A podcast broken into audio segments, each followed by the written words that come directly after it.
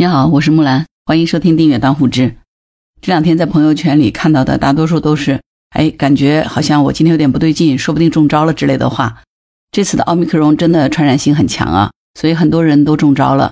当然，大部分的人呢可能都是无症状，也有一些呢症状比较明显的人呢就在网上分享了自己中招以后居家隔离的这个经验哈。不过呢，我今天在网上看到一个。北京首都医科大学宣武医院的血管外科的郭建明大夫，他感染以后的分享，作为医生的分享哈，真的跟一般的网友不太一样。郭大夫是常年工作在临床救治一线的外科医生，结果呢，因为感染了奥密克戎呢，他就居家休息了哈。郭大夫说，他应该是五天前开始出现了不适症状了。那天呢是个礼拜三，他做手术的日子，他们安排了三台比较复杂的手术，从早上九点呢一直做到了晚上十点多。唯一和平常不太一样的是呢，那天呢，他说从早上开始他就感觉有点累，到了晚上所有的手术都做完的时候，他感觉已经是相当累了，一句话都不想说。平时手术日的工作量也很大，也会很累，但是很少像那天感觉那么疲惫的。这是他自己也没多想，就是觉得可能是要感冒了，需要休息一下。当时他们医院的病人和医护人员呢，还都被要求接受严格的这个核酸检测。他们每个人都在履行医院制定的这个严格的全流程防控管理措施，呃，就连上手术台呢，包括病人在内呢，都得是清一色的全程 N95 的口罩。所以呢，郭大夫根本就没有往奥密克戎这一块去想，他觉得呢，这个离他自己应该还很有距离的，应该可能是因为天气太冷，工作累了，所以呢，自己的自身抵抗力差了。他希望呢，自己好好睡一觉，第二天起来就没事儿了。结果到了第二天周四的时候呢。早上起来，他就发现他还是很累，可是呢还没有发烧。早上查房了以后呢，他就觉得坚持不住了，要回家休息。结果呢，没想到盖着厚被子就开始出现了全身发冷，那就是发烧了嘛。中午的时候呢，他也没吃东西，睡了一会儿呢，还是觉得冷。下午三点多，他起来量体温，发现是三十八度七。那现在他说回想起来呢，他还是很敬佩他自己的责任感的。发现高热的第一反应没有去找药，而是第一时间向科主任、护士长，还有同一个诊疗组的同事们打电话。在打电话的这个过程里面呢，手术助手呢刘大夫就跟他说，他也开始发烧了，而且刚才在医院做了快速抗原测定的结果是阳性。这个时候呢，郭医生就意识到了他自己不是简单的感冒，很有可能是中招了。庆幸的是，其他人还没有症状。本来呢，郭医生还想继续的单纯依靠免疫力生扛。这个时候呢，他就去找了一片布洛芬，吃完了以后，半个小时左右就不发冷了，体温也降下来了。坐下来就进行了第一次抗原测试，结果是一道杠，是阴性嘛哈。那再测阳了。哎，郭医生说呢，真的，一旦朋友圈里的这个段子变到了现实，发生在自己身上，即使他自己是个大夫，等待这个结果的过程，内心也是有一点点紧张的。虽然不烧了呢，但是他还是很困。于是他就继续躺着迷迷糊糊的休息，他晚上有点饿，但是他也不太想吃东西。不过呢，他还是起来随便吃了一些，同时呢就开始大量喝水了。不过就算是这样呢，晚上的时候呢，嗓子还是开始难受了。刚开始呢，只是觉得很干，慢慢的就觉得有东西糊在嗓子眼儿，但是没有痰。尝试了几次咳嗽也清不出来。到夜里的时候呢，嗓子开始觉得很疼，可能是之前这个布洛芬失效了。夜里呢，他又开始发冷了，嗓子疼和发烧同时发作。于是呢，他起来又去吃了一片布洛芬，这个症状又有了缓解。慢慢的，他就睡着了。结果到第三天呢，这是礼拜五了哈。早上起来呢，感觉是有喜有忧。好的地方是呢，他明显的感觉到不发烧了；坏的地方是他觉得嗓子更疼了，上颚明显的感觉到黏糊糊的粘了一层东西，就是一度呢有些说不出来话。听到这儿，你是不是觉得原来网上传的那个宝娟，我的嗓子怎么了？原来安陵容的这个症状真的是会出现的，对吧？郭医生说，嗓子虽然很难受，但是呢，好像还没有严重到像身边有些朋友那样咽个口水都疼的地步。除了嗓子呢，就是鼻子不通气儿。除此之外呢，他也没有觉得其他地方不舒服。可能是因为昨天的时候呢，他吃东西太少了，今天的胃口还挺好的，他就正常吃了三餐。同时呢，继续大量的喝水。到了下午的时候呢，他嗓子的疼痛开始慢慢缓解了。可是呢，差不多同时，昨天的发冷又开始了。一测体温呢，没有超过三十八度，他就没有再吃布洛芬。他觉得呢，今天的发冷和昨天相比还是有区别的。那今天呢，只是间断性的有一阵发冷，但是昨天基本上是长时间的持续的冷。可是即使是间断性的发冷呢，人也是感觉很不舒服的。所以一整个白天他始终是昏昏沉沉的，基本上还是睡觉为主。晚上的时候呢，开始出现了一些新症状。他站起来的时候呢，腿一使劲儿，膝盖疼，是酸疼的一种疼。躺着翻身的时候呢，两边的腰呢酸胀。好在程度都不太严重，而且呢，不站起来不猛翻身，症状就不会出现。那白天睡多了以后呢，再加上时不时的发冷啊，嗓子干涩难受啊，所以呢，他辗转到凌晨四点钟才睡着。症状的第四天呢是周六了，呃，早上八点钟醒了以后呢，郭医生觉得整个人的状态和昨天相比呢，就有了明显的进步，不发烧了，也不发冷了，嗓子的症状呢也基本消失了。不过呢，腰疼和膝盖疼的这个症状呢都还在。下午的时候呢，他就开始流这个清鼻涕了，头偶尔有些疼，但是和前两天的这个发冷高热、嗓子干涸的这个疼痛比起来呢，明显感觉好多了。郭医生说，他觉得自己的身体已经能够感受到了这个康复的曙光了。这一天呢，他一日三餐已经完全和得病前一样了，精力状态呢也恢复到了病前的百分之九十左右。症状的第五天是个礼拜天。那早上起来呢，基本上没有感觉到什么症状，只是呢还是有一些疲劳，精神头差一些，但总体呢已经接近到没有症状时候的身体状态了。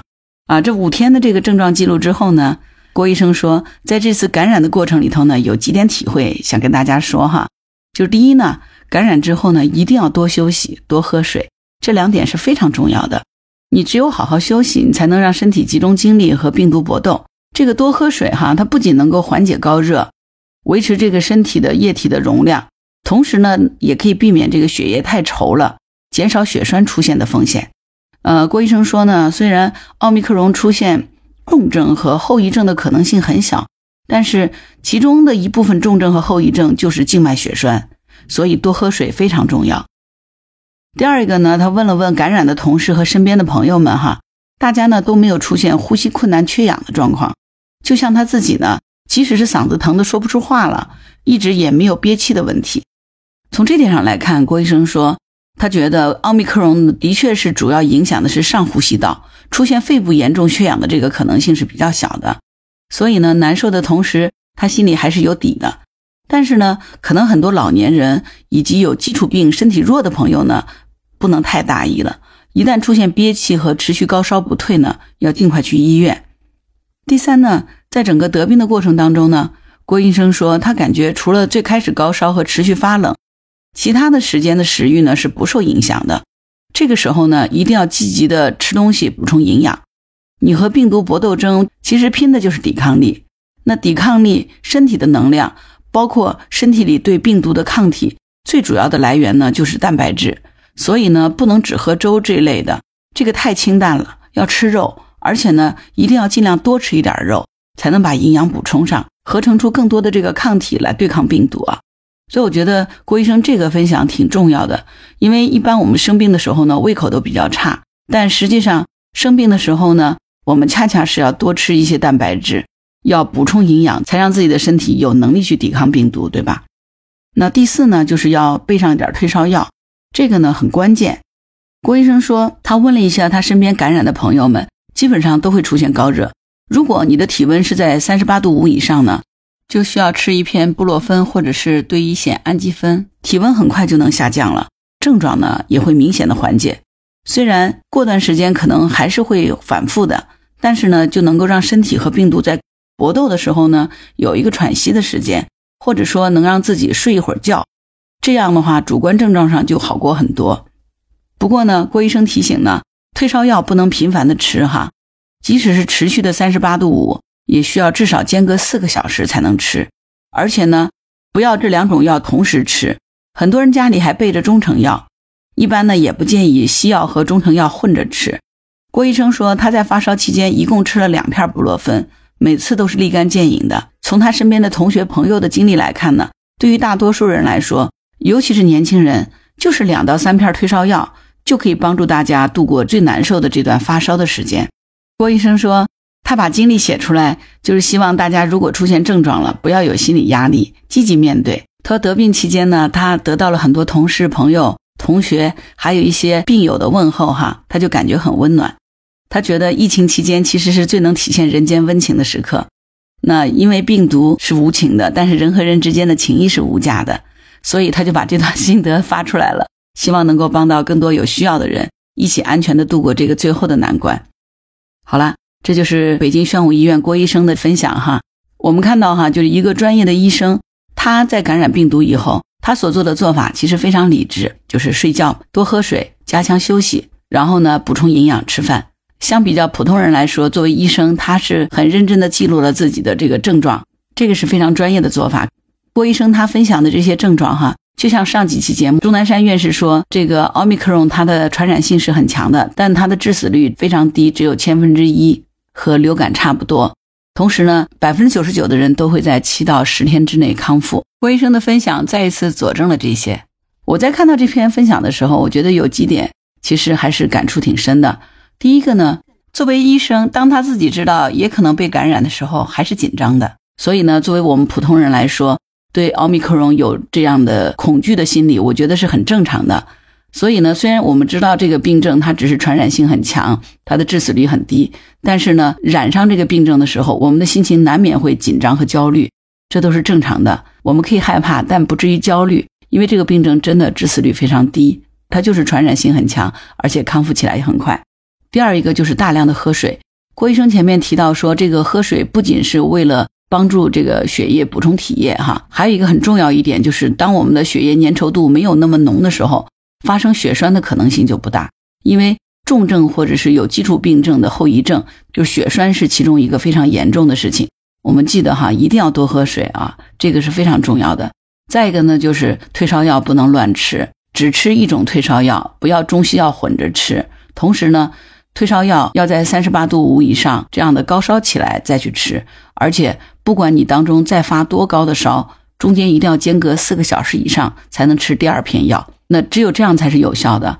所以千万不要多吃药哈。我前两天在网上看到有一个新闻说，有一个大爷莲花清瘟片吃了几十片，药吃多了是要命的哈。所以我们切记不可以乱吃药。还有一个呢，很重要的一点哈。就算没有胃口，我们也要吃东西哈，不要只吃清淡的粥和咸菜哈，一定要多补充蛋白质。我们一定要吃肉哈，要多吃肉，这样才能让身体的体力得到更好的补充，对吧？当然，如果你真的觉得没有胃口，也不妨吃点黄桃罐头，对吧？我记得小的时候一生病就可以吃到黄桃罐头。黄桃罐头虽然不能治病，但是呢，黄桃罐头吃下去的确让自己心情舒畅。我想现在网上很多人感染了奥密克戎以后，为什么都突然想念起黄桃罐头？其实可能就是想念起小的时候我们生病的时候，爸爸妈妈给我买的那个黄桃罐头的味道吧。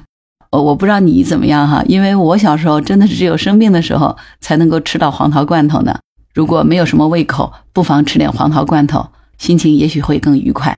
郭医生是通过五天的时间，基本上症状就消除了，所以。就像钟院士所说的哈，我们忍一忍，熬一熬，熬过五天、七天、十天，我们就一定会康复的。好了，今天就聊到这儿。如果你有什么想法，欢迎在评论区给我留言。如果喜欢我的节目，欢迎订阅当户知。你也可以加入木兰之家听友会，请到那个人人都能发朋友圈的绿色平台，输入木兰的全拼下划线七八九就可以找到我了。好啦，今天就到这儿，我是木兰，拜拜。